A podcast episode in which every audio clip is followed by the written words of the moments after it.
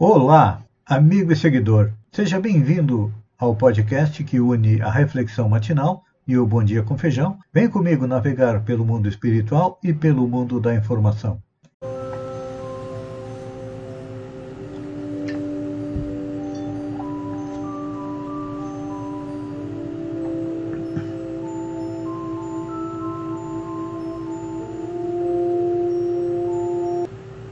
Olá, amigos e seguidores. Sejam bem-vindos à nossa live diária da Reflexão Matinal, onde eu e você vamos em direção ao nosso coração para lá, como jardineiros espirituais, e levarmos templos às nossas virtudes, ou seja, procurar aumentar aquilo que nós temos de bom dentro de nós, porque são o que nos leva à felicidade. E ao mesmo tempo, também precisamos cavar masmorras aos nossos vícios, porque são eles a causa da nossa dor, do nosso sofrimento, da infelicidade. Então, vamos arregaçar as mangas e vamos ao trabalho.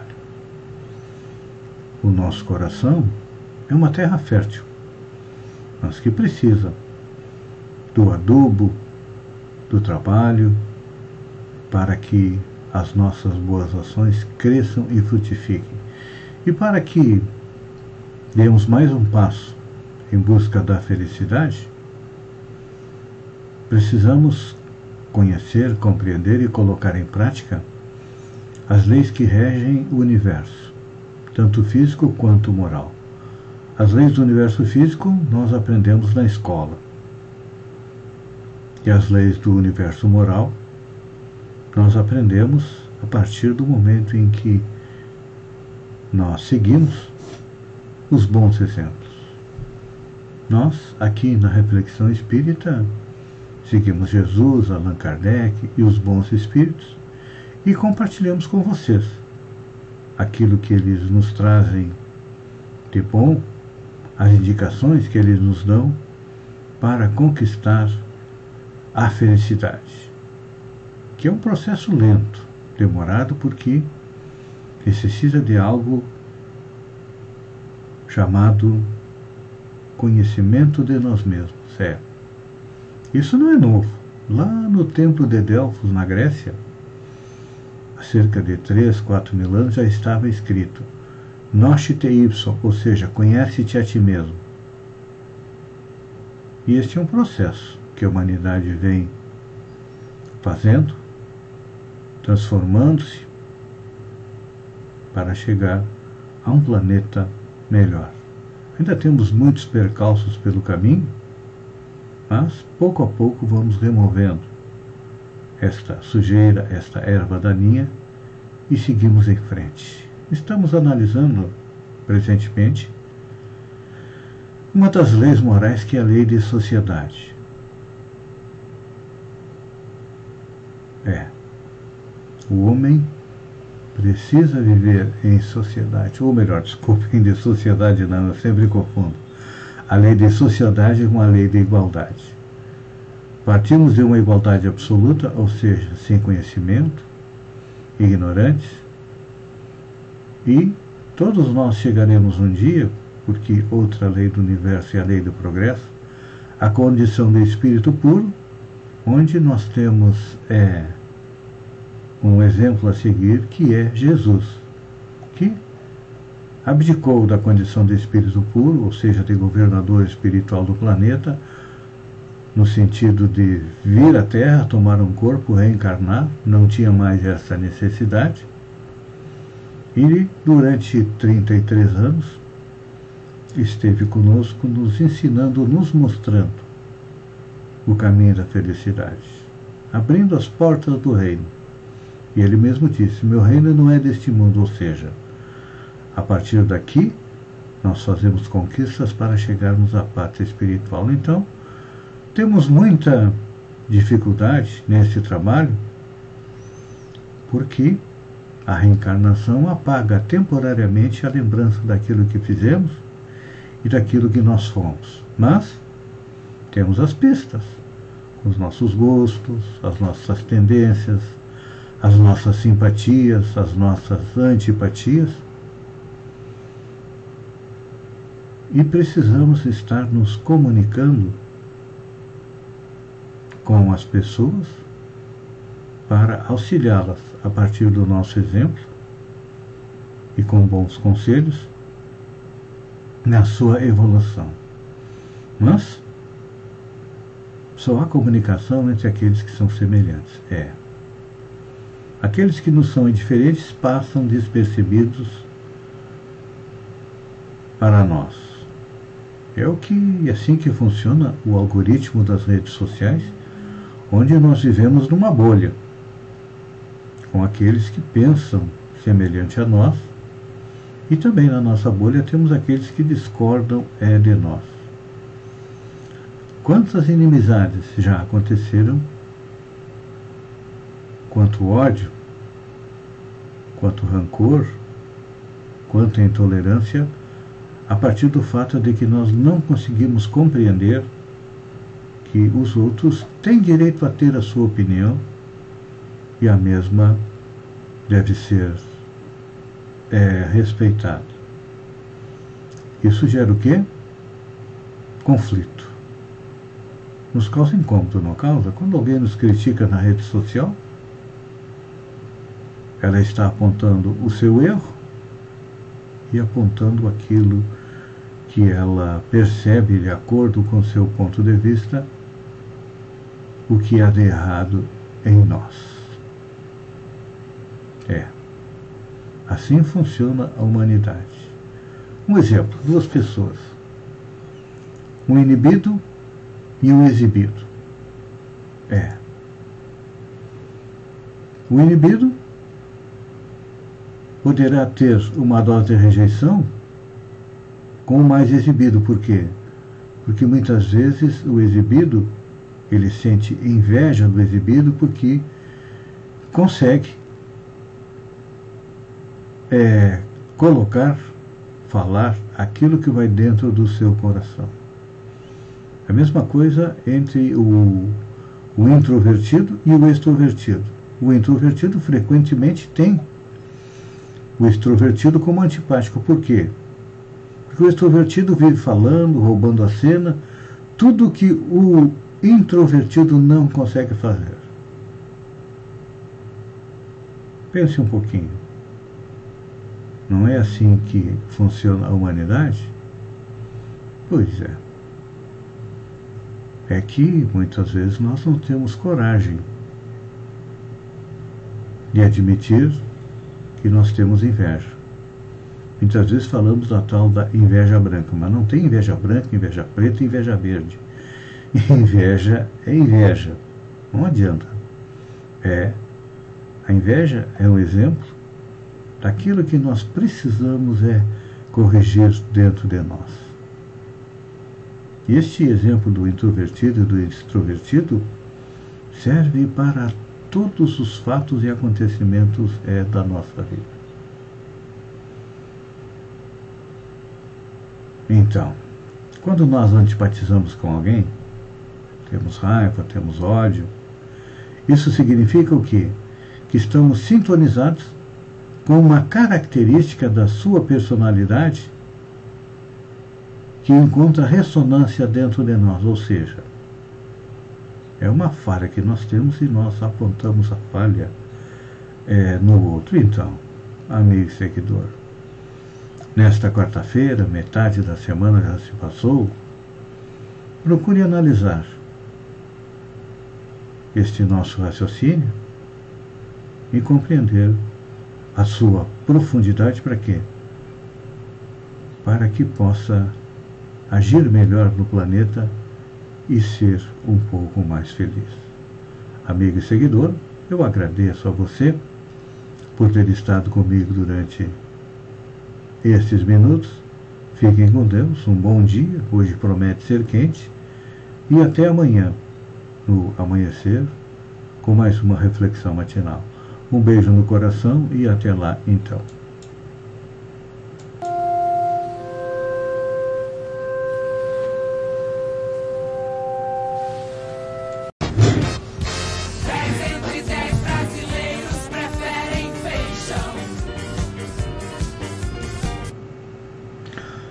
Olá, amigo e seguidor.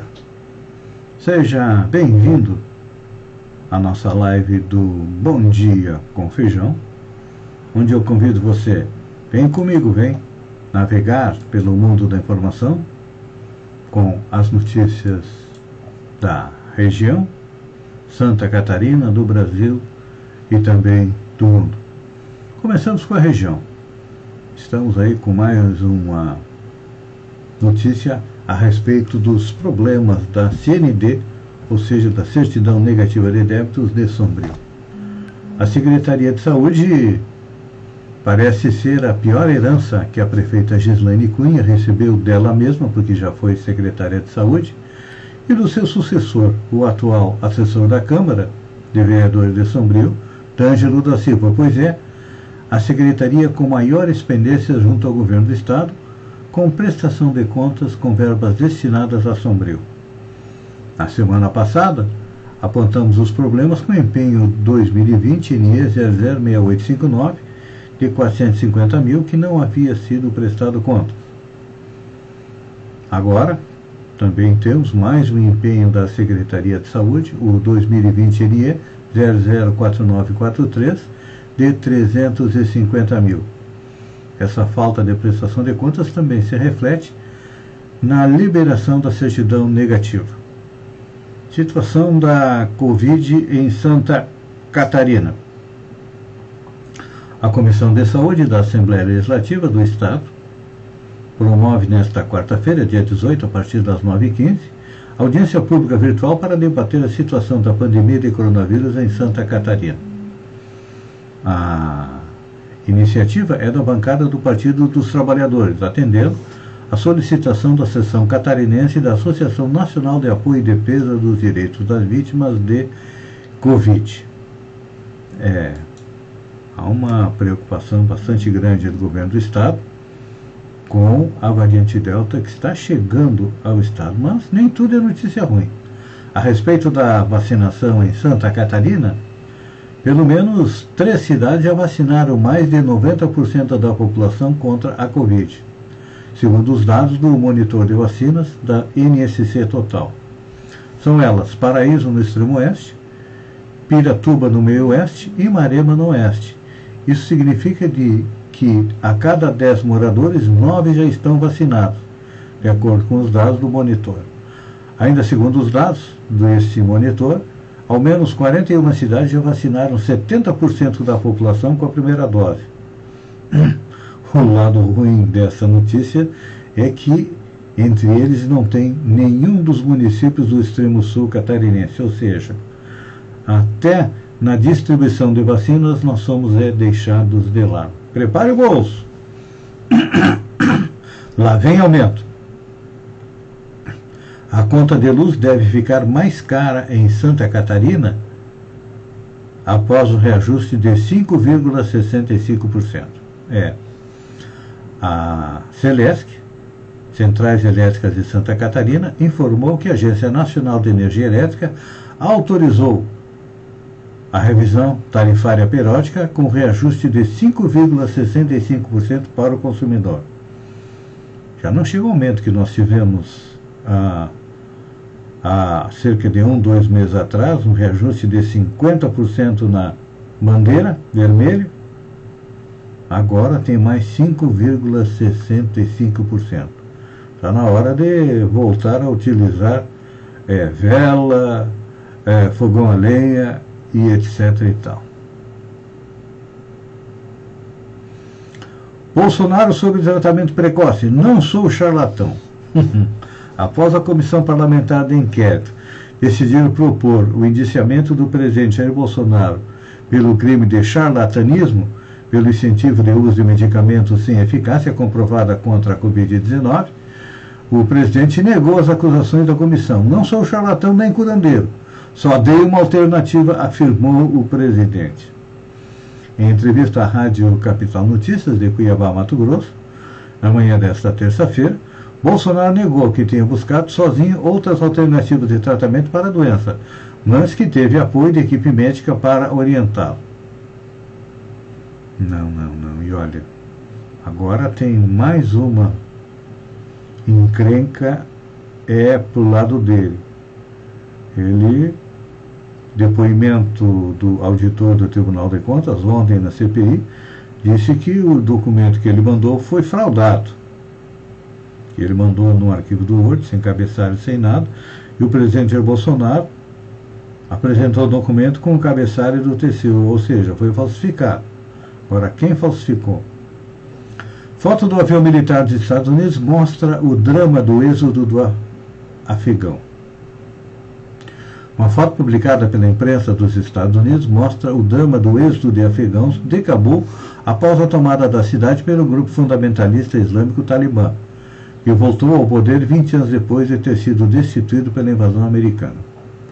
Divulgado pelo site Defense One, a imagem exibia 640 pessoas aglomeradas no interior de um Boeing C-17, avião militar usado pela Força Aérea dos Estados Unidos, cuja capacidade é de 154 passageiros, ou seja, tinha quatro vezes mais.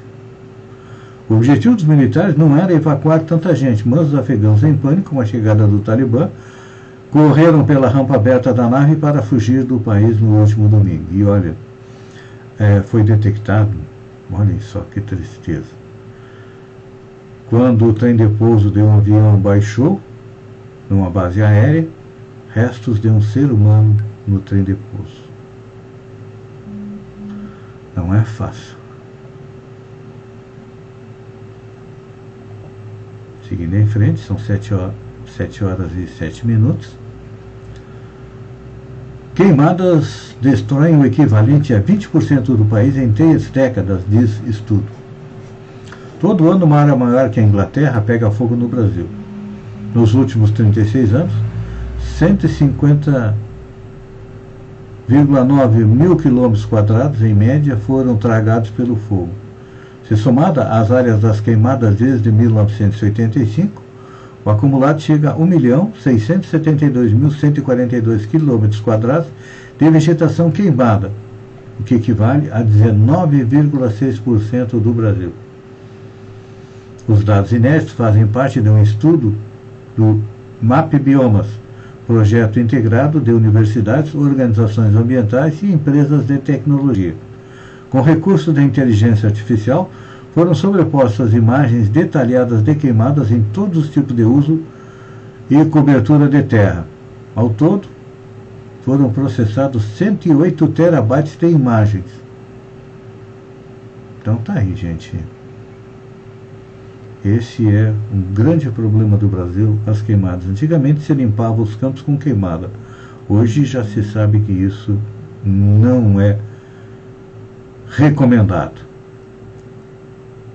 Amigo e seguidor, última notícia: rejeição do presidente eh, Jair Bolsonaro chega a 54%. Eh, por cento. Pesquisa é, divulgada nesta terça-feira pela XP e PESP é, mostrou que 54% do Brasil rejeita o presidente Jair Bolsonaro. É a maior taxa de rejeição. Somando ruim ou péssima, no mês de julho eram 52%, subiu é, 2%. A taxa de rejeição em outubro de 2020 era 31%. Agora, quase é dobrou.